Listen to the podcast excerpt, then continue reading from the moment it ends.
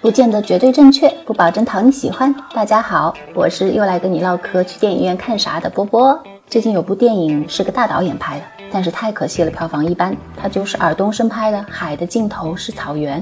这个故事的大背景啊，是二十世纪五十年代末的三千孤儿入内蒙，说的是当时因为饥荒，草原人民无私的接纳了来自上海的三千名儿童，用羊奶和爱把他们养大。有些人一听啊，觉得这个故事是不是太遥远、太宏大了？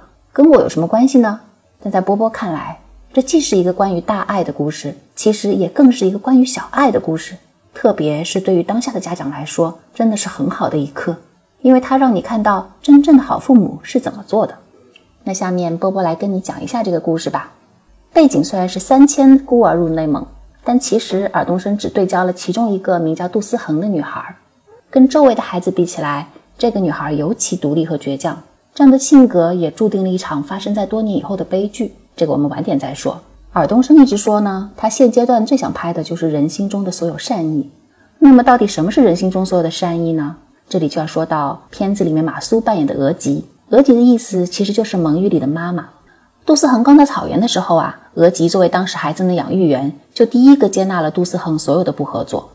因为虽然语言不通，但是额吉却能理解杜思恒心里的所有的困惑、愤怒、悲伤。你想想，一个小女孩其实压根儿不知道发生了什么，也不理解自己为什么会来到这么远的地方，而且妈妈再也不来找她。额吉用了很多年的时间，用爱慢慢的为这个收养的女儿疗伤。但十年之后，杜思恒还是出走了，他要去上海找亲生妈妈。额吉这会儿才发现，原来他过去的伤痕还没有被时间抹平。但是他还是选择了接纳，他甚至还嘱咐自己的儿子纳木汗，如果杜思恒不肯回来的话，那你就陪他一起去上海。结果悲剧发生了，杜思恒走到半路的时候陷入了致命的流沙，最终是纳木汗用自己的性命换回了他。我自己很难想象，如果我是额吉，我要该如何面对这样的事。但片子里额吉选择埋下了所有的悲伤，他对心中满是愧疚和悔恨的杜思恒再次伸出了双手。什么是人心中所有的善意？我觉得额吉这个角色阐释了一切。他就像接受大自然一般的接受了生命里发生的一切变数。他既养育了从小因为高烧而烧坏了嗓子的亲生儿子那木汗，也养育了因为吃不饱饭而被送来草原的上海养女杜思恒。说句实话，杜思恒这样的孩子放在现在的网络语境里，那就是不折不扣的熊孩子、小作精。但额吉却始终接纳他的一切。正是这份彻彻底底的接纳。让杜思恒最终跨越了他生命中的两座大山：一是被他的亲生母亲抛弃的痛，二是他让草原哥哥牺牲的悔。最终，他才能平安平静地活下去。所以说，海的尽头是草原，而家的归宿是接纳。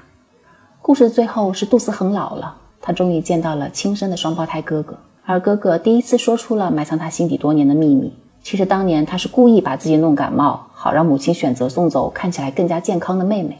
但当杜思恒听到这些的时候，他其实早就不介意答案了，因为被额吉一家真正的爱过、接纳过，所以他早就把心中那个最沉重的包袱放下。他再也不是那个耿耿于怀于自己是被抛弃的那个孩子了。所以我会忍不住想，我们现在应该如何做父亲和做母亲？我们能像额吉一样对待杜思恒吗？或者换过来说？其实，我们每个人心里都是有着伤痕的杜思恒，期待能有一个人像额吉那样无条件的接纳自己，无条件的爱着本来的我。好啦，今天波波就跟大家分享到这里，咱们下次见。